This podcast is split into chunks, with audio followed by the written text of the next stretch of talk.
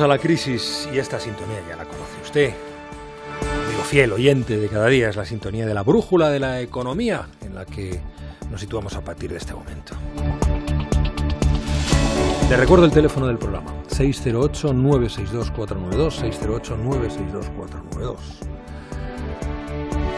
Hay una derivada importante de este conflicto bélico, importante y evidente, que además empieza a notarse ya, que es la derivada económica y será lo que nos ocupe en los próximos minutos, también en diálogo con expertos, también escuchando testimonios, también conociendo información y análisis a través de bueno, pues por ejemplo de Ignacio um, Rodríguez Burgos, que anda por aquí ya. Ignacio, buenas noches. Hola, ¿qué tal? Muy buenas noches. Aquí estamos. Bueno, em, en un segundo eh, saludamos a nuestro siguiente interlocutor. De todas formas, que hoy tiene un día complicado. Hoy no nos, no nos hablará desde el lugar habitual, sino desde algún punto de la organización de la Unión Europea, de la infraestructura de oficinas de la Unión, siguiendo la que sigue siendo noticia y es económica, singularmente económica del día, que es la reunión del Consejo Europeo, los jefes de Estado y de Gobierno eh, de los 27, para organizar, para diseñar, para imponer una serie de sanciones económicas a Rusia.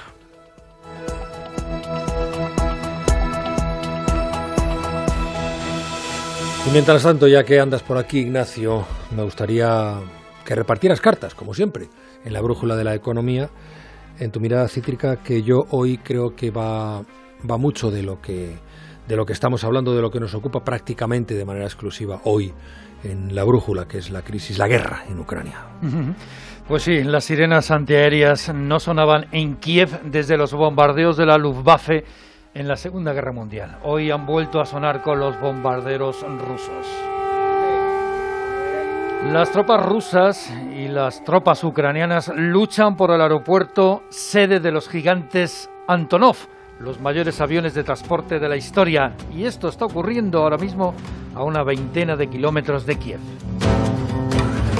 Los soldados rusos se despliegan por las instalaciones militares ucranianas frente a las cámaras de los reporteros mientras comparten carretera con ladas desvencijados con turismos particulares que intentan escapar de una guerra que como todas no es nada séptica mientras se ven ya bloques de pisos reventados. Las respuestas desde Occidente son limitadas. La diplomacia ha sido totalmente despreciada por Moscú. Europa muestra su debilidad ante los zarpazos del exfuncionario del KGB. Todo quedará en sanciones económicas ante el neoimperialismo de Vladimir Putin, la nueva Catalina la Grande. Europa está unida a Rusia por los gasoductos, que son cordones umbilicales de energía, pero a la vez también son cadenas de servidumbre estratégica. La guerra dispara el precio del gas, su precio ha aumentado alrededor del 60% en un solo día y el petróleo salta por encima de los 100 dólares el barril. Las gasolinas y los gasóleos marcan nuevos récords y subirán aún más. Las previsiones de inflación terminan en la papelera y más de un analista advierte del freno en la recuperación económica, como hace Funcas. El Banco Central Europeo se ha reunido hoy de manera informal y aleja su intención de elevar los tipos de interés cuando las bolsas mundiales se hunden en el barro de las estepas europeas.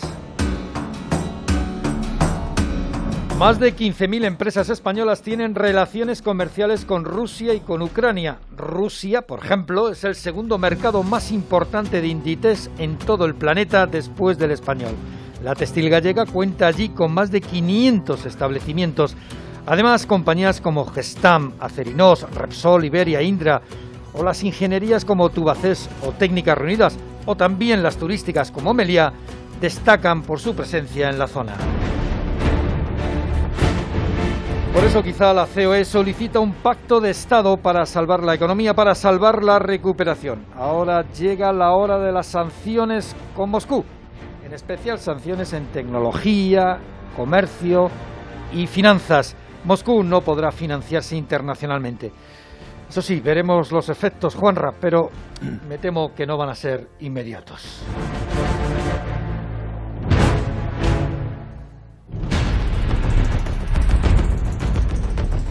Pablo Suárez, ¿cómo estás? Buenas noches. ¿Qué tal? Muy buenas noches. Eh, ¿Estás bien, no? Puedes, estoy bien, estoy Puedes atendernos unos minutos, a los oyentes también, en, eh, debatir un ratito con Ignacio Rodríguez Burgos mientras siguen reunidos eh, los integrantes del Consejo Europeo. Pues es la primera vez que lo voy a hacer desde el Consejo Europeo como si yo fuera Jacobo en vez de desde mi casa, pero lo voy a intentar, lo voy a intentar. ¿Anda cerca de ti, Jacobo? Está siempre muy cerca, siempre en mi corazón y físicamente siempre cerca. bueno, dale recuerdo, dile que, bueno, que no se le olvide que luego tenemos unas cuantas intervenciones más, pero ya que te tengo en directo y estás en el Consejo Europeo, me permitirá Jacobo, eh, y así le libero unos minutos, que te pregunte cómo están las cosas, y sabemos si hay alguna novedad. Nos ha dejado impactados Borrell con lo que con lo que ha dicho, pero aparte de eso tenéis em, alguna cosa más. De momento pues, acaban de empezar hace unos 50 o 45 minutos, supongo que no habrá nada, pero te lo tengo que preguntar. No, pues mira, te voy a hacer en dos categorías diferentes. Una, la sensación, las sensaciones de este fuerte pesimismo porque nadie esperaba algo así, todo el mundo esperaba que hubiera soldados quizás en la zona del Donbass, eh, que hubiera una, operaciones militares allí, pero no una operación de este calibre que pueda llevar incluso algunos temen aquí en Bruselas a que Kiev caiga esta misma noche o mañana por la mañana. Así que hay mucho pesimismo en eso porque eso ya es un escenario muy diferente. No sabemos si es que eh, quieren intentar poner un gobierno títere en, Kiev mm. o, o por dónde va a acabar.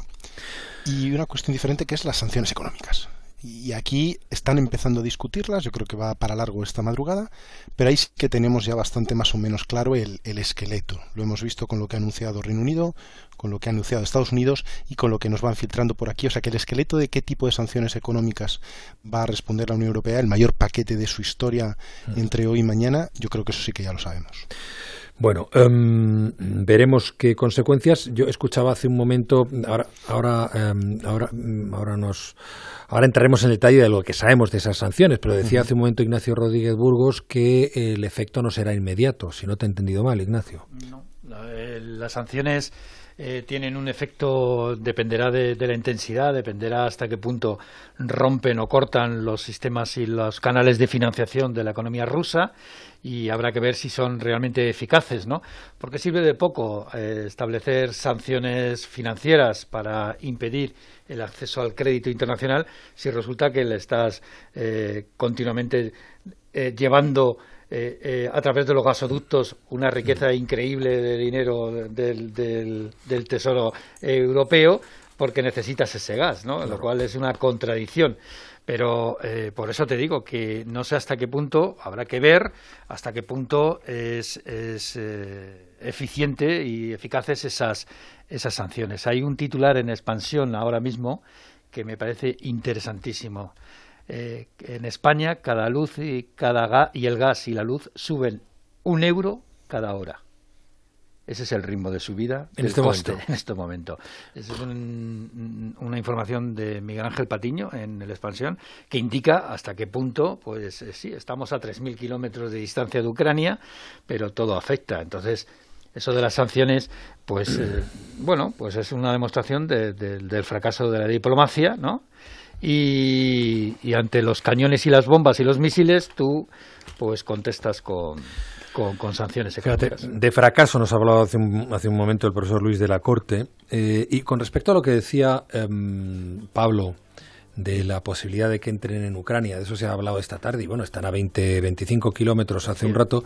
Pero nos decía Félix Arteaga del Instituto Elcano que no parecía que esa fuera la intención, porque tomar Kiev no es avanzar por las carreteras, es entrar en la capital, habría resistencia y habría mucha sangre.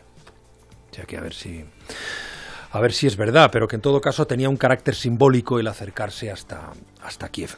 Oye, eh, eh, eh, citaba antes ese escalofriante, porque vuelvo a subrayarlo, escalofriante testimonio del de, máximo responsable de la diplomacia europea, Josep Borrell, el español Josep Borrell, antes de iniciarse a la entrada de la reunión del Consejo Europeo. Vamos a escucharla otra vez. Una solución diplomática ahora mismo con lo que está ocurriendo está completamente fuera de lugar. Es que no se dan cuenta de lo que está ocurriendo. Una potencia nuclear está lanzando un ataque brutal contra su vecino sin justificación alguna y amenazando a cualquiera que le ayude con usar contra él sus armas nucleares. ¿Se dan cuenta de lo grave que es esto? Claro, a, a este ánimo te referías, Pablo, ¿verdad? Hace un rato. Sí, sí, sí, pero mira, yo creo que este mensaje a Borrell hay que conocerle, ¿eh? o sea, hay que, hay que entender que muchas veces habla muchas veces más por sí mismo que por la Unión Europea y aquí se tiran un poco de los pelos, pero lo que dice lo, lo iba diciendo toda la jornada de hoy y, y no es nada descabellado. Yo creo que esto es un mensaje también, porque cuando ahora estamos hablando de sanciones económicas, yo llevo aguantando críticas a lo largo de todo el día de hoy, porque es qué vergüenza la Unión Europea, no sirve para nada, vamos a hacer sanciones rusas y que esto Putin le da igual. Bien, ¿cuál es la alternativa? Un conflicto militar enviar a la OTAN con soldados y plantarse en Ucrania y un pues lo que te está diciendo mm, Borrell es no, eso no se puede hacer, es una potencia nuclear que está amenazando a cualquiera que se quiera implicar y lo que está diciendo es tenemos que responder con los cauces adecuados. No puede ser un, un choque directo porque es impensable y es inasumible. Así que quitando eso, de todo lo que quede, por extraño, por poco que parezca, es donde hay que actuar. Y ahí las sanciones, el objetivo, como ha dicho también Joe Biden, es convertir a Putin o a Rusia en un paria internacional, es decir, intentar ahogar económicamente, aunque esto va a llevar semanas o meses en alguno de los casos, hay cosas que se van a sentir muy rápidamente, pero las sanciones de verdad pueden llevar semanas o meses para intentar ahogarlo y cambiar. ¿Van a impedir la invasión? No. ¿Van a frenar la invasión? No. ¿Va a cambiar los planes de Putin a corto plazo? No. Pero es que nada va a hacer eso, porque la única posibilidad sería una guerra nuclear. Como eso no va a pasar, hay que buscar el resto de alternativas. Entonces yo creo que Borrell está diciendo, vamos a ser realistas, esto es increíblemente grave, vamos a tener que prepararnos para, para medidas que no tienen precedentes, que sé que van a saber a poco, pero que van a tener consecuencias, empezando por lo que decía Ignacio y Patiño, el precio del gas va a duplicarse, va a aumentar, va a subir. Esto va a tener coste eh, para los países, va en el comercio, en un montón de cosas. Esto va a tener consecuencias y yo creo que en estos tiempos modernos en que creemos que todo es una red social y que, hagamos algo rápido, que llevo cinco segundos y ya me he cansado, hay que tener mucha paciencia y muchísima cautela. Bueno, em, vamos a ir, eh, em, vamos a ir, si me permitís, a las repercusiones económicas inmediatas de esto que está sucediendo y alguna, alguna perspectiva, alguna en perspectiva en, en algunos sectores de la economía europea y de la economía española. Para empezar, en la economía mundial, las bolsas. La primera en sufrir el impacto ha sido la de Tokio, que se ha dejado un 2%. Luego eh, se ha empezado a notar en las bolsas europeas, que pues, han caído a primera hora, aunque luego se ha suavizado última las caídas. Pese a ello, se dejaba entre un 3 y un 4%. Wall Street también ha abierto la baja y a media sesión ya se dejaba un 2%. Carmen Sabido, buenas noches. ¿Qué tal? Buenas noches. Los mercados han sucumbido al ataque bélico. Todas las bolsas europeas se han desplomado. El IBEX se ha dejado un 2,8%, Alemania casi el 4% y Moscú un 40%. Además, el pánico vendedor se ha visto agitado por una subida sin precedentes del gas, que se ha disparado un 60%, y el petróleo, que ha escalado hasta los 100 dólares. Este incremento de las materias primas provocará un aumento de los precios y, según calcula Raymond Torres desde Funcas, la inflación puede escalar dos puntos. Y si eh, ese, ese conflicto bueno, pues se intensificara, podríamos llegar hasta dos puntos más de inflación que tendría, bueno, evidentemente un impacto muy importante y negativo sobre la velocidad de recuperación de la economía española. A la subida de las materias primas se ha sumado el precio del trigo, que se ha colocado en máximos con el incremento de precios. Las inversiones del consumo se contrae, se frenan las exportaciones y entramos en un escenario de riesgo de recesión. En este escenario, dice la directora general de Telefónica, Laura Basolo, la política de tipos se mantendrá. El tema de Ucrania puede dar lugar a cierta desaceleración económica y que los propios bancos centrales no quieran poner más presión en los tipos de interés. De hecho, las subidas que ha habido ahora a principios de año, nosotros esperábamos que fueran más a lo largo del año y se han anticipado. Los expertos auguran una escalada del petróleo a los 120 dólares, lo que obligaría a revisar las cuentas del Estado y las previsiones de crecimiento económico, que según estima Funcas serían inferior al 5,6%. Son las 9 en punto, las 8 en punto en Canarias. Bueno, eh, de momento, Ignacio, eh, lo previsible. Bueno, lo previsible es que suba el precio del gas eh, cuando hay un conflicto, igual que sube el precio del oro, eh, porque son eh, valores refugios. También suben otros productos y otros metales que están muy relacionados con la zona, como puede ser el trigo, el aceite de girasol, el maíz, que, eso genera problemas también, el níquel, el aluminio, por ejemplo, que es importante para la industria del automóvil. Eh, que son vienen de, de, Rusia, que es un gran productor de, minerales. Eh, de todas maneras, eh, los mensajes son tremendos lo que hay por detrás, ¿no? Primero, eh, la contundencia de Biden en decir que ellos no van a entrar en Ucrania. Eso lo dijo desde el primer momento y porque la lo dijo y lo ha repetido. lo ha repetido y lo llevan diciendo en Estados Unidos desde hace mucho tiempo. Pero también ha repetido insistentemente eh, el artículo 5 del tratado. ¿no? Es decir, una cosa es Ucrania y otra cosa es pasar la frontera. Bien, eh, recuerdo que hay países mm, de la antigua Unión Soviética eh, que están dentro de la OTAN, ¿no? Los tres países bálticos están dentro de la OTAN y hay una, un componente en su población de origen ruso muy apreciable en alguna de las tres mm, repúblicas. A ver, eh, perdón, solo un segundo que te interrumpa. Eh, formarían parte también del objetivo de volver a las fronteras de Yalta, de recuperar la antigua Unión Soviética o, si quieres, la vieja Rusia, eso claramente con Bielorrusia y Ucrania, pero ir más allá de Putin. Sí, bueno, Putin dice, dijo hace poco tiempo que uno de los mayores desastres de la historia de la humanidad es la desaparición de la Unión Soviética. No tanto porque él defienda el sistema comunista, sino por su trascendencia y su significado geopolítico, ¿no? Es decir, él considera que una de las cosas más importantes que ha habido es recuperar las fronteras del imperio, ¿no? Es curioso porque es el único imperio que defiende la recuperación del mismo. Y os recuerdo que hace escasamente dos meses entraron tropas rusas a pacificar Kazajstán, ¿no? Eh, que es uno de los canes, eh, de los canatos eh, del antiguo imperio, imperio zarista. ¿no? a lo que voy es que también hay otro mensaje, el mensaje de amenaza de Putin con el tema nuclear, hay que recordar que Ucrania, eh, en los acuerdos de independencia y de salida de la Unión Soviética, uno de los acuerdos para esa independencia y que, y que Ucrania aceptó fue la desnuclearización del, del, territorio, donde tenían misiles la Unión Soviética, las, eh, Ucrania se los devolvió a la Unión Soviética, a Rusia, a la Federación Rusa. ¿no? Eh, claro, el mensaje que te está mandando desde Moscú es eh, yo te amenazo, ¿no? como decía Borrell, con, con, armas nucleares. Imagínate Corea del Norte o Irán, ahora intenta desnuclearizarlos, vamos. Te van a decir que tururú. Permitidme, Ignacio Pablo, que salude a nuestro primer invitado hoy, em, que es Emilio González, profesor de Economía en Comillas y CADE. Profesor, buenas noches. Hola, muy buenas noches. Bueno, vamos a ver, imagino que todo lo que pase de ahora en adelante depende de lo que pueda durar este, este conflicto, ¿no? De que haya problemas en el suministro de energía, bienes básicos, cereales, aluminio, mm, supongo, ¿no?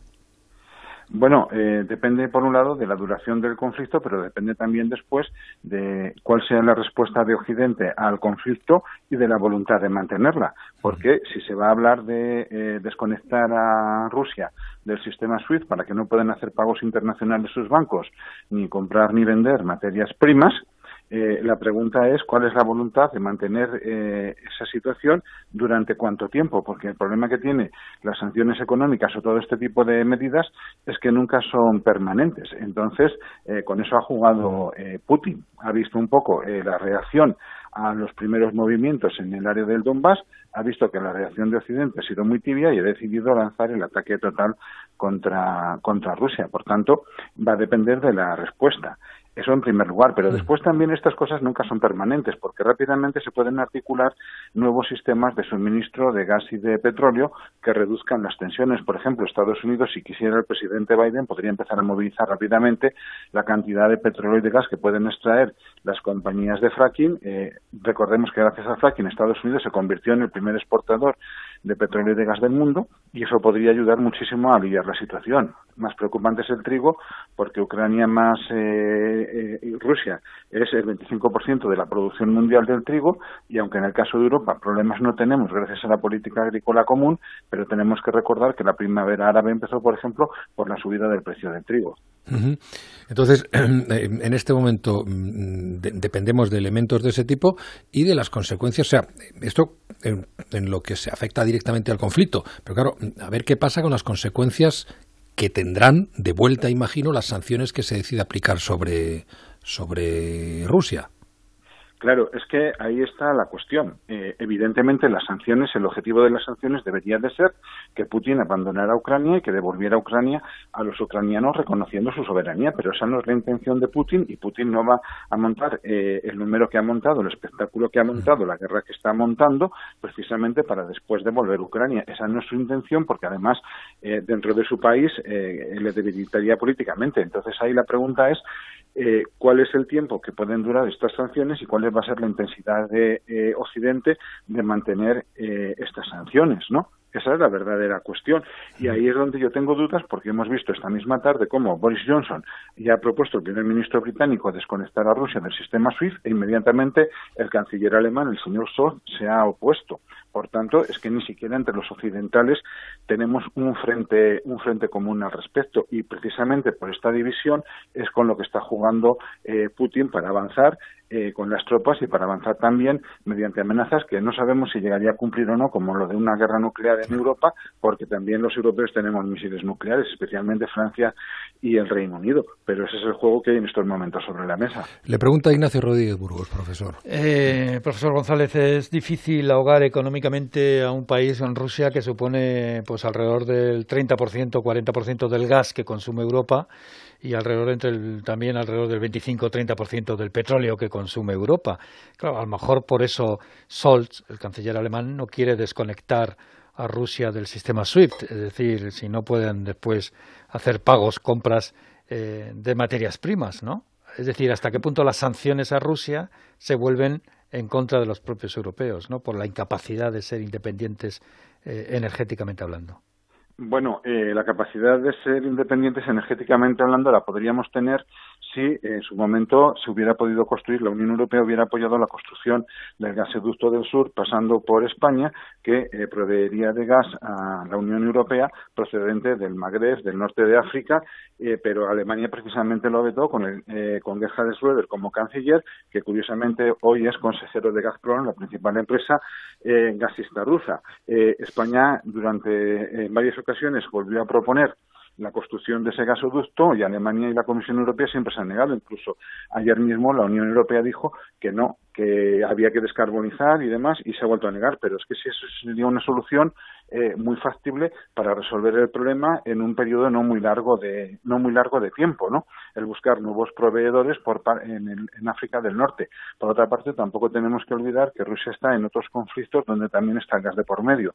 Por ejemplo, agitar el conflicto de Siria eh, porque por Siria era por donde tendría que pasar el gasoducto desde Qatar hasta Siria, teniendo en cuenta que Qatar descubrió una enorme bolsa de gas y que su cliente principal podría ser Europa, desplazando a Gazprom de los mercados europeos. Es decir, Europa, si tiene un poquito de paciencia y de inteligencia, tiene alternativas, asumiendo que en el corto plazo eh, podemos tener eh, que asumir las consecuencias de los errores de política energética, pero que en el medio plazo podemos resolver el problema diversificando hacia otros sitios.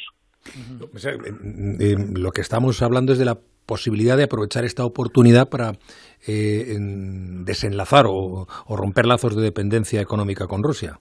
Bueno, es que eso debería de ser porque los, el famoso gasoducto, por ejemplo, el Nord Stream 2, del que se está hablando eh, hoy, ya ha dicho Estados, Estados Unidos, bajo la presidencia de Trump, se opuso a la construcción porque era una cuestión que, por un lado, aumentaba la dependencia energética de Rusia, cosa que estratégicamente eh, era completamente desaconsejable, pero, por otro lado, si Rusia quiere ir más allá de Ucrania y entrar en Polonia y entrar en Alemania, y con ese gasoducto tiene eh, garantizado el abastecimiento para, para su ejército. Y precisamente una de las cosas que ha dicho la inteligencia estadounidense en relación con el, Nord, eh, con el Nord Stream 2 es que los alemanes vayan pensando en que eso hay que destruirlo.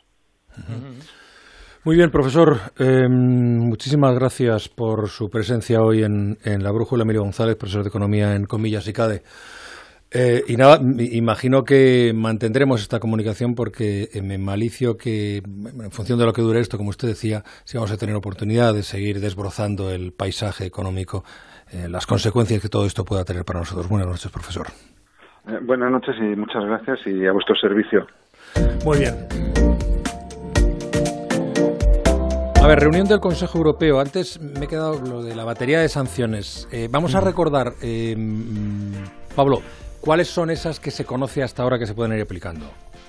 Mira, pues tenemos dos bloques. Una, los que ya se aplicaron hasta ayer, que se sancionó a 351 diputados de la Duma, se limitó el comercio con, entre la Unión Europea y las dos provincias eh, autoproclamadas independientes prorrusas, em, al, jefe de gabinete de Putin. Eh, todo eso ya entró eh, ayer a medianoche en el, en el diario, de, en el BOE de la Unión Europea y ya son efectivas. Lo que están discutiendo ahora los, los jefes de Estado y de Gobierno es, un segundo paquete que, lo que quiere es, y te voy a citar casi literalmente, que es lo que ha dicho hoy la presidenta de la Comisión Europea, que es su, gente es la que ha hecho el, programa, es cortar o cercenar el crecimiento económico del país, disparar el coste de su deuda, aumentar eh, la inflación rusa, e intensificar las salidas de capital, y, erosionar su base industrial. Van a hacerse parecido a lo que ya se ha hecho con lo que han anunciado Reino Unido y, Estados Unidos, em, que es atacar a las entidades rusas, es prohibir eh, que las entidades europeas probablemente, o sea, que los rusos puedan hacer grandes depósitos en entidades europeas, prohibir la venta directa de deuda pública a entidades eh, rusas, prohibir la exportación de todo tipo de material tecnológico de alta que sirve para refinar el petróleo, por ejemplo, o cualquier tipo de material industrial o tecnológico que sirva para aerolíneas o que pueda tener directa o indirectamente cualquier tipo eh, de uso eh, militar. Eso es no solo cortar las, los sistemas de financiación, porque Estados Unidos va a atacar directamente a muchos de los bancos rusos, la Unión Europea está poniendo dos o tres bancos rusos más en, en la lista, y impedir a una serie más de gente también el, el que pueda entrar en la Unión Europea o que pueda em, tener activos dentro de la Unión Europea. Aquí el problema hay tres problemas grandes y lo reconocen varios primeros ministros a la entrada. El primero es el del gas, como decía Ignacio antes. Mañana vamos a seguir comprando, de hecho vamos a comprar más gas ruso que ayer y que la semana pasada. Y va a ser gas ruso que atraviese los gasoductos ucranianos y mientras siga entrando ese dinero, lo ha dicho el primer ministro polaco a la entrada, hay que parar eso. Le estamos dando cantidades de miles de millones a Putin, que es lo que usa para las agresiones, y eso hay que pararlo, pero va a llevar tiempo. El segundo problema es si sancionar a Putin o al ministro Lavrov, que son los dos rostros más conocidos, pero claro, eso genera otros problemas. Queda absurdo sancionar a los diputados de la Duma que aprobaron la invasión, pero no a quien la ha ordenado. Pero claro, si tú quieres negociar y llegar a la paz con él o con Lavrov y le impides venir a la Unión Europea o le impides moverse y demás, ¿cómo lo haces? se te complica mucho la vida. Y el tercer elemento, que ahí todavía hay discusiones, es lo que habéis mencionado, es ese sistema SWIFT, que es un el mecanismo de comunicación de los bancos. Hay 11.000 bancos mundiales que se utilizan ese mecanismo, que es una entidad privada en realidad que tiene sede aquí en, en Bélgica y es un sistema en el que los bancos se notifican operaciones muy rápidamente. Entonces, mm, Estados Unidos sí parece más inclinada a intentar echar a Rusia del sistema. Estados Unidos no puede hacerlo porque es ley europea. Se puede hacer porque ya se hizo con los bancos iraníes cuando hubo las eh, sanciones por su programa nuclear, pero es complicado. Hay países como Alemania que no quieren porque tiene también consecuencias para los las entidades europeas, así que todavía hay una serie de disputas y todavía porque se quieren guardar un, un, as en la manga. Esto no es lo último que hemos visto de Ucrania. El reconocimiento no era lo único, los ataques de hoy no son lo último, puede ir a más, te tienes que guardar algo en el, en el arsenal y, y no trato de hacer una broma con el lenguaje para intentar revolver el golpe si esto todavía va más. Bueno, mm, ya veremos. Ya veremos. Porque eh, no es el primer ataque. ¿eh? desde que está Putin en el poder, pues ha habido ataques a, Georgia, ¿no? Con Abjasia, Osetia del Sur. Ha habido ataques también o entradas de, de tropas en diversos países de, Asia Central. Y lo último fue las entradas pacificadoras ¿eh? de tropas mm. rusas en Kazajstán. Es decir, y todo eso pues no tuvo apenas consecuencias, ¿no? Bueno, en un ratito vamos a hablar con Luis Garicano, que es eurodiputado por Ciudadanos, que mm, de esto de, economía sabe bastante, ¿verdad? Y que, y que, mira, ya me dicen que tenemos la, conexión y que quizá nos aclare alguna duda. Señor Garicano, buenas noches. Muy buenas noches, un placer estar bueno, eh, ¿Cree que las medidas económicas que se adopten, y ahora hablamos de las consecuencias que pueden tener, eh, mm, llevarán a Putin a dar marcha atrás? No, yo creo que dar marcha atrás ya no es posible. Lo que las medidas pueden hacer es, decir, subir el coste para Putin lo suficiente como para que eh, esto no sea algo que siga haciendo, como para que su entorno, los oligarcas, etcétera, le paren cuando tenga ganas de hacer cosas así. Yo creo que hoy el señor Biden, cuando ha hablado en su conferencia de prensa que acaba de dar, ha dicho que no esperaba que las sanciones actuaran con esa rapidez. Yo espero que sean duras, espero que, sean potentes y que, y que salgan muy caras, pero la realidad es que ahora mismo ayuda concreta y directa al pueblo ucraniano no, no vamos a proveer. Esa es la desgracia enorme de la situación. Y claro, esto no va a cambiar ni en los próximos días ni en las próximas semanas, seguramente para los ucranianos. Bueno, lo que, lo que está cambiando y lo que puede cambiar es que hoy ha sido un día catastrófico en los mercados rusos. El rublo, las primas de riesgo se han disparado. O sea, ellos podrían perfectamente tener una, tener una crisis financiera en los próximos dos o tres eh, días, semanas. Y una crisis financiera siempre tiene unas consecuencias impensables y puede crear caos en el país. Y, y, bueno, mm, no es predecible, pero, pero ahí podría pasar de todo dentro del país eh, esa sería la única posibilidad de que algo surgiera muy muy deprisa, ¿no? Las, las sanciones, he estado leyendo las sanciones del Tesoro, ha, puesto los documentos de las diferentes sanciones a los diferentes bancos. A uno le prohíbe comerciar, eso no es muy grave, pero a varios, incluido el segundo, le congelan todos los activos, con lo cual si uno está en Rusia y tiene activos con ese banco, tiene depósitos, seguramente lo tendrá que sacar.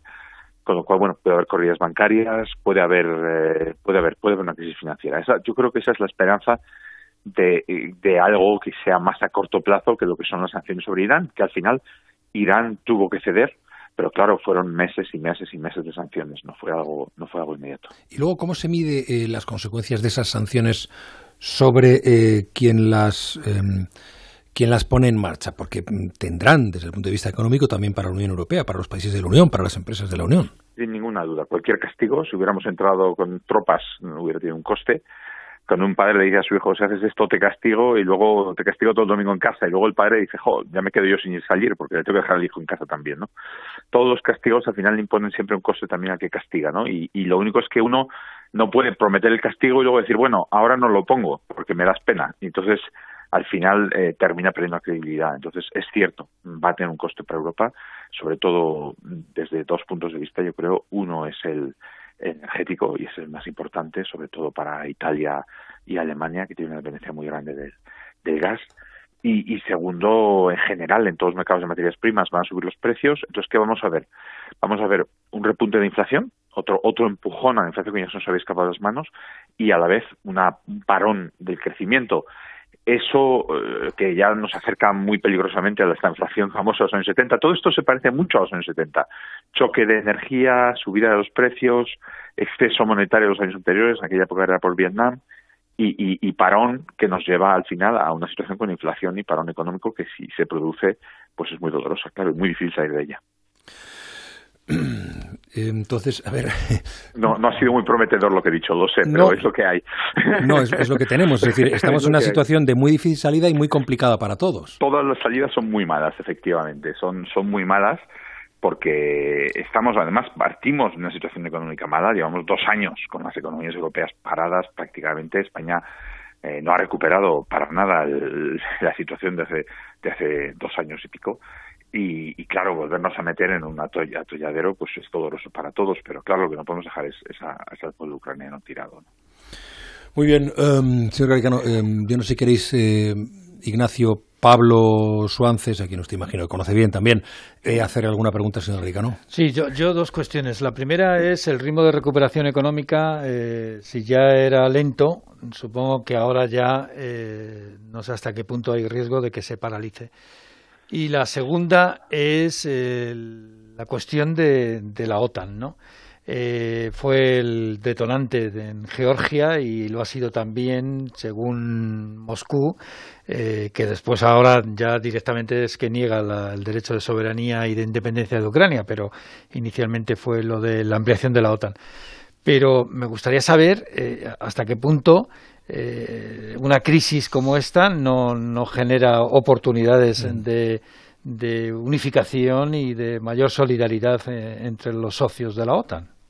Pues sí, la verdad es que la OTAN estaba en una situación, digamos, en la que nadie veía el punto, los europeos no estaban dinero y, y ahora mismo claramente eh, va a unir a todos los europeos, va, va, a producir que Suecia y Finlandia piensen mucho más en unirse, lo han dicho, eh, va, a, hacer que la gente empiece a gastar más en, gasto militar porque sabe que esto se nos puede venir encima un problema muy gordo muy pronto y, la realidad es que es que en ese sentido sí que se ha producido un fortalecimiento pero yo no creo que sea la OTAN lo que realmente mueve a Putin. Lo que le preocupa es que todos esos países salen de su esfera de influencia en la que todo es gris y no se crece y hay un autoritarismo, etcétera, y se van al estilo europeo en el que los países avanzan y crecen mucho y la gente es libre y, y se crea un ejemplo que a él no le gusta nada, ¿no? Que su, su país subyugado pues no quiere que lo que lo tenga, ¿no? Entonces yo creo que el, el, la Unión Europea es, es tan mal, eh, eh, tan atractiva y tan malo para, para Putin que sea atractiva como la OTAN. Realmente lo que le preocupa es perder esa, ese control de todos esos países eh, que, que, ha tenido. ¿no? Pablo, Pablo Rodríguez Onces. Sí, yo, ¿qué tal, Luis? Em, yo quería llevarlo a nuestro negociado, negociado de Bruselas, porque es muy probable que, que lo que está ocurriendo desde hoy vaya a tener un efecto en el PIB de la eurozona y en la recuperación. Y, me preguntaba si crees que hay margen para que esto cambie un poco los planes de las instituciones, tanto el Banco Central Europeo con, con esa posibilidad de dejar reducir las compras de, de bonos e incluso la, hipotéticamente llegar a subir los tipos de interés a final de año y sobre todo con este debate de las reglas fiscales dentro de, la Unión Europea el hecho de que bueno pues si va a haber sanciones va a dispararse el precio de las commodities y en especial el del gas y el petróleo pues a lo mejor esto fuerza a que estas reglas fiscales que iban a volver a la normalidad en, apenas unos meses pues se tenga que posponer más allá ¿tú crees que hay margen para algo así o, o que no? Yo sí que creo que hay margen para algo así eh, para las dos cosas en términos de reglas fiscales no me extrañaría que esa fuera parte del acuerdo de hoy. Países como Italia o España que están contra la pared van a decir, oye, estamos dispuestos a, apretar, aunque nos vaya a costar eh, PIB, pero nos tenéis que permitir que tengamos más tiempo. Y yo creo que eso, que Alemania en principio no quiere, va a ser parte del acuerdo de hoy. Yo tengo esa esperanza. Eh, entonces yo diría que por ahí sí. Por el lado del Banco Central Europeo, ha habido ya varios banqueros centrales que han hablado, incluido el de, Grecia, diciendo, oye, eh, que esto no tiene ningún sentido, ¿no? Meterse ahora en, en apretar, eh, o sea, había un proceso que se iba a iniciar en que a partir de marzo paraban las las eh, las, las compras de, vamos, iban a ir disminuyendo y luego parando las compras de activos hasta el último trimestre y en el último trimestre iban a empezar a subir los tipos de interés y ese proceso eh, que ahora en marzo se veía como inminente yo no lo veo tan inminente ahora mismo, la verdad. Creo que el Banco Central Europeo, con la inestabilidad financiera que se va a generar, tendrá muchísimo, muchísimo cuidado antes de empezar a normalizar la política monetaria. Por otro lado, también es cierto que la inflación va a repuntar aún más.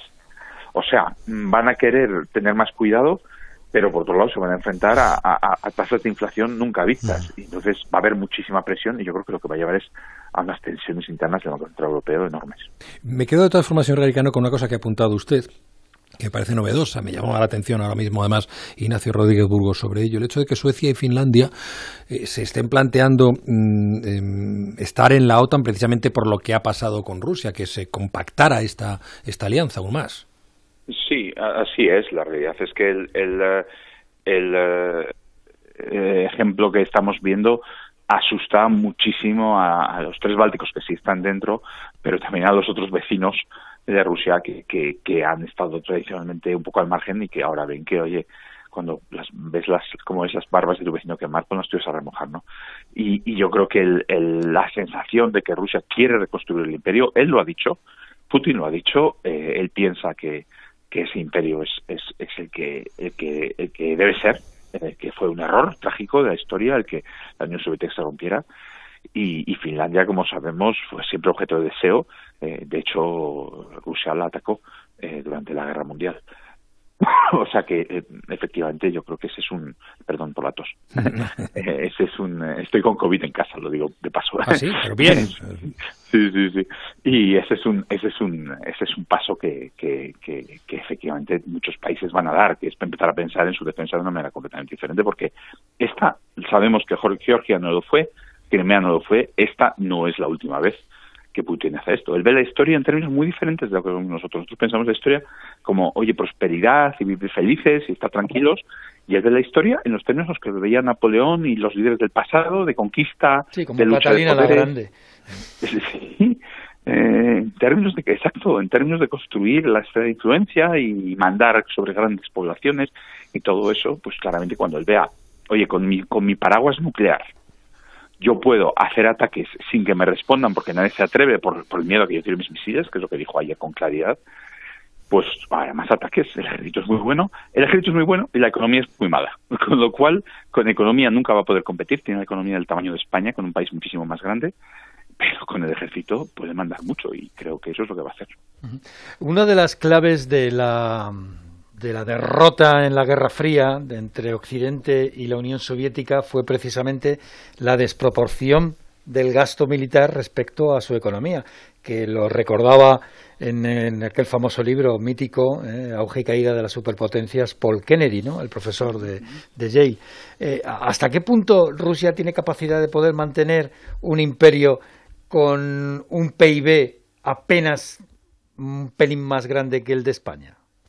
La verdad es que es asombroso, ¿no? Eh, es, es, Europa gasta varias veces más, creo que son tres veces más eh, en gasto militar que, Rusia. Eh, y sin embargo, pues eh, nosotros todos tenemos unos cuantos tanques, unos cuantos helicópteros, cada país tiene su propia defensa. Él, pues parece que lo gasta, lo gasta todo todo bien, por lo que parece, y, mantiene un, ejército imponente, pero yo sinceramente creo que es un gigante con pies de barro, ¿no? Un, político americano decía que es una gasolinera con misiles nucleares, ¿no? Gas station with nukes, ¿no?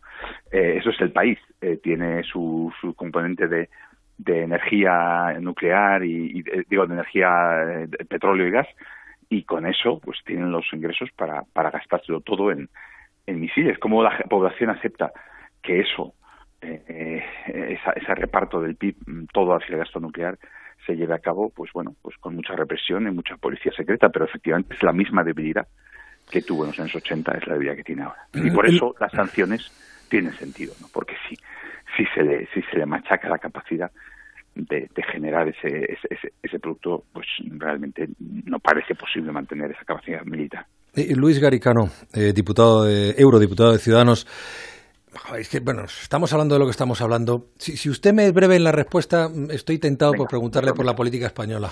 Ah, no, entonces seré muy largo. Eso sí que es un conflicto.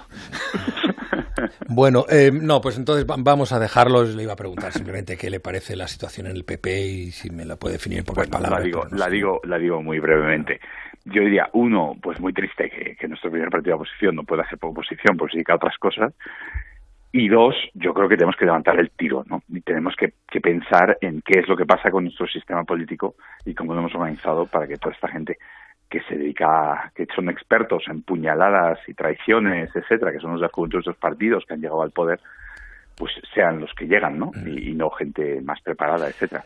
Pero creo que esa es la esa es la gran pregunta y creo que hay soluciones, que es cambiar el sistema electoral y que y que me gustaría que en algún momento pues eso fuera parte de la agenda. ¿no? Porque por ciudadanos no le pregunto. bueno, no sé qué me quiere preguntar. ¿Cómo está? Bueno. ¿Cómo lo ve usted desde Bruselas? La delegación de Bruselas, como usted sabe, trabaja mucho. lo sé, lo trabaja sé, muy bien. Está muy eh, presente en este programa, además, señor Garicano. Muy bien, eso me alegra mucho. Y estamos, estamos eh, contentos de, seguir sirviendo España y de seguir trabajando todo duro. Y, creo que el partido eh, está encontrando su sitio tras unos, unos, unos momentos muy, muy difíciles, tras, la, tras lo que fue aquel, aquel año tremendo en el que tuvimos en bandeja la oportunidad más importante que pudimos tener muchos de cambiar España y, y la desbaratamos desgraciadamente. Luis Garicano, muchísimas gracias por su eh, presencia y sus explicaciones siempre interesantes. Que tenga buena noche. Muchísimas gracias. Adiós. Em, Seguimos con la crisis y de vuelta a España. Eh, los empresarios. Quiero, eh, quiero mm, que se escuche la opinión que tienen sobre esta situación porque eh, estábamos empezando a salir de la pandemia, los negocios comenzaban a respirar aliviados, ahora vuelven las incertidumbres y lo que piden es que las autoridades se planteen en serio cómo garantizar el suministro de energía o de materias primas, sobre todo cuando dependemos tanto de Rusia. Aunque ahora estábamos hablando hace un momento que quizá esa situación pueda cambiarse ahora. Caridad García, buenas noches. Buenas noches. Comunicado de la patronal europea Business Europe a la que pertenece COE, condenando el ataque, pero sobre todo haciendo tres peticiones muy claras. Que la Unión Europea defienda los intereses de sus empresas en Rusia y Ucrania, que haya claridad y transparencia en torno a las sanciones económicas y que las autoridades aprendan la lección y refuercen su capacidad de respuesta para asegurar fuentes alternativas de energía, materias primas y componentes, especialmente en contextos como el actual con los precios del mercado energético disparados. Desde la patronal española, el presidente Antonio Garamendi analizaba hoy el desfase que va a suponer esta crisis. El gobierno tiene, calculado en los presupuestos generales del Estado el precio del petróleo en 63 dólares está en 100. España consume 1.300.000 barriles de petróleo al día, que si lo multiplicamos por 100 y por 365 salen 45.000 millones o por ahí. Si os dais cuenta ya estamos hablando de un desfase de 20.000 millones. Eh, en las empresas estaríamos haciendo los números ahora mismo y decir, oye tú, hay que cambiar el presupuesto porque esto no va. Al margen de las economías domésticas, el conflicto tiene impacto directo sobre los intereses de 15.000 firmas españolas que tienen relaciones comerciales con los países implicados. Unas 5.000 operan con Ucrania, otras 5.000 con Rusia y otras tantas además importan bienes a esta última. Entre las firmas afectadas están Inditex, Acerinox, Amadeus, Fluidra o Meliá. Pero al margen de las compañías del IBEX, esta crisis tiene consecuencias inmediatas también sobre sectores como el cereal, el azulejo, la arcilla o el aluminio. Em, Pablo, en, en, Bélgica, no hablo ya de la Unión Europea, en Bélgica también eh, se está percibiendo esta inquietud del empresariado, en, en, el, en el gobierno, ante lo que las consecuencias que todo esto pueda tener.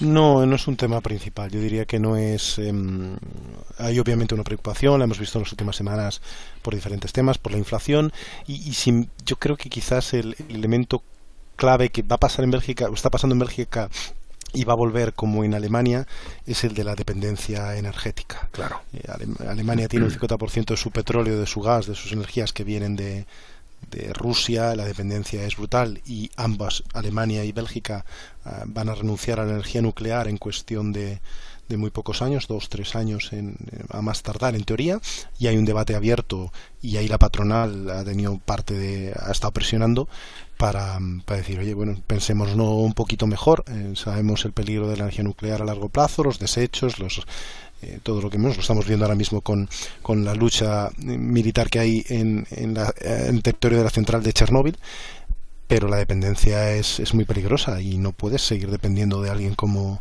Vladimir Putin eh, para, tu, para mantener viva tu economía, para calentar tus hogares, para que tus empresas se muevan. Así que yo creo que obviamente hay, hay miedo a la reacción política, hay presión sobre los diferentes gobiernos, pero quizás más en ese sentido que en cualquier otro. Oye, Pablo, eh, me llega un despacho de la agencia France Press, eh, me parece que es en la línea de lo que tú hablabas, pero te lo digo por si acaso eh, fuera alguna aportación nueva, que la Unión Europea acuerda sanciones masivas y severas a finanzas, energía y transporte de Rusia. Es, lo que habíamos hablado, ¿no? El Consejo Europeo em, tiene dos partes en este caso. Una siempre, casi siempre aprueban lo que se llaman las conclusiones, que es un documento em, escrito que normalmente es el eje central sobre el que se articulan las cumbres de los, de los líderes, las negocian durante días o semanas los diplomáticos y, se pelean por palabras y palabras. Hoy han aprobado un, documento, nada más empezar la reunión, lo ha hecho público Charles Michel hace unos minutos, de 12 puntos, pero digamos que es retórica. Ahí eh, anuncian las sanciones, dicen que los ministros las van a poner en marcha, pero están discutiendo discutiendo el alcance exacto de todos ellos. Ahora están en la negociación política de hasta dónde van a llegar, o sea que está de acuerdo en que va a haber sanciones sí o sí y hay unanimidad, y ahora están perfilando que sí y que no, que ahora y que nos guardamos para un poquito más adelante. Mañana, esta noche, los servicios jurídicos eh, lo avanzarán, los embajadores a primera hora de los 27 ante la Unión Europea darán el visto bueno al texto legal y luego los ministros de Exteriores mañana, bien por reunión, bien por procedimiento escrito, hacen el trámite final porque es la forma que funciona la Unión Europea, son los ministros de Exteriores los que aprueban las sanciones y se publica en el boletín oficial de la Unión, el BOE, y ya entran en vigor. Bueno, en un rato, en unos minutos, muy poquito, un par de minutos, eh, arrancamos en la tertulia. las nueve y media em, para comentar fundamentalmente eh, la noticia de la jornada y también para em, escuchar noticias desde eh, nuestras corresponsalías y algunos diálogos que mantendremos con expertos, con personas que nos pueden aclarar bastante sobre la situación que em, estamos viviendo. Aprovecho para decirte, eh, Pablo, dile a, dile a Jacobo que vaya calentando, que la banda que en un ratito sale a jugar. Eh, pero antes de cerrar la brújula de la economía, em, algo que es de esta casa, de este grupo y que es eh, importante. Hoy se han entregado los premios Startups de la Razón, que además va de economía. El acto se ha celebrado en la sede del diario y por allí hemos visto, además de su director Paco Maruenda, que en un rato estará en la tertulia, al alcalde de Madrid, José Luis Martínez Almeida. Jessica de Jesús, buenas noches. Buenas noches. Esta primera edición de los premios Startups premia 17 empresas emergentes con nuevas ideas y proyectos digitales y tecnológicos. El jurado ha resaltado de todas ellas la capacidad creativa de sus fundadores, todos ellos de diferentes ámbitos, dedicados a la renta, al turismo, a la biotecnología, a las finanzas online o a la banca, entre otros. Francisco Marguenda es el director del diario La Razón. Lo que intentamos reconocer el esfuerzo extraordinario que hacéis todos vosotros, eh, gente de todo tipo y edad, que es otra cosa también fascinante, ya cuando uno cumple años, ¿no? Eh, pues ver que gente tan joven es capaz de crear empresas, negocios de éxito, eh, que crean riqueza y que abren opciones y crecimiento para un país. Marguenda, acompañado del alcalde de Madrid, José Luis Martínez Almeida, ha entregado estos galardones, todos ellos proyectos jóvenes y rentables cuyo objetivo es ser un éxito en un corto periodo de tiempo. Su inversión es muy pequeña comparada con los beneficios que generan. Ahí está la diferencia con el resto de grandes empresas. Eh, va, director, no eres tan mayor, Paco. Buenas noches. bueno, bueno, no te creas, hombre, tengo una cierta edad. Estoy en 31, por tanto... ¡Ay, que me, me he comido 30! Estoy en 61, feliz y contento, bromas aparte. Pero, todavía sí que es verdad que da, da gusto ver esa gente joven que tiene iniciativa, eh, que tiene mm, capacidad de emprendimiento, eh, de hacer rondas de financiación y que les apoyen, bueno, y además de sectores de lo más diverso. Te quedas de verdad, yo me quedo muy orgulloso de ser español, muy, muy orgulloso. Y luego el alcalde, como siempre, está magnífico, dime. Eh, no, que ¿ha dicho algo del PP? No, no, no, no, no, no, no ha dicho nada del PP. Hemos dicho que no iba. Yo he contado la anécdota que me fui ayer a dormir. A, bueno, a la una cerramos la portada, a la una y media salía el maldito comunicado. Digo, podrían haberlo hecho un poquito antes, pensando en los periódicos, porque en la radio no hay problema, o en la edición digital. Tuve que cambiar la portada, me fui a dormir a las tres, me levanto a las siete y puto, de Ucrania. Digo, pero de verdad, que no me dejan tranquilo. Y ahora me invades tú. ¿eh? Feliz, pero esta es la invasión que más me gusta. ¿eh? Bueno, em, Paco Maruenda, que está ya listo para la tertulia en la que van a estar en un ratito Sergi Sol, José Manuel González, Chapo Paulaza, pero permitidme antes que despida a Pablo Rodríguez Suárez. Buen consejo, no, es que te lo des, sino que lo tengas en la reunión de los jefes de Estado y de Gobierno que estás eh, siguiendo. Te leeremos mañana o en un ratito en el mundo Buenas noches, Pablo, y gracias. Muchas gracias, buenas noches. Ignacio Rodríguez Burgos, amigo, compañero. Pues muy amable. Gracias. Ya sabes que yo, siempre que estás en la brújula en directo, soy más feliz. Pues eh, estupendo. Eh, y, un mensaje de los compañeros de la web, eh, que, que, digamos que han montado la información de Ucrania minuto a minuto sí, señor. en la sí, web. Señor. onda cero.es. Que puede seguirse. Gracias, Ignacio. Nada, hasta ahora. Oportuno y hábil.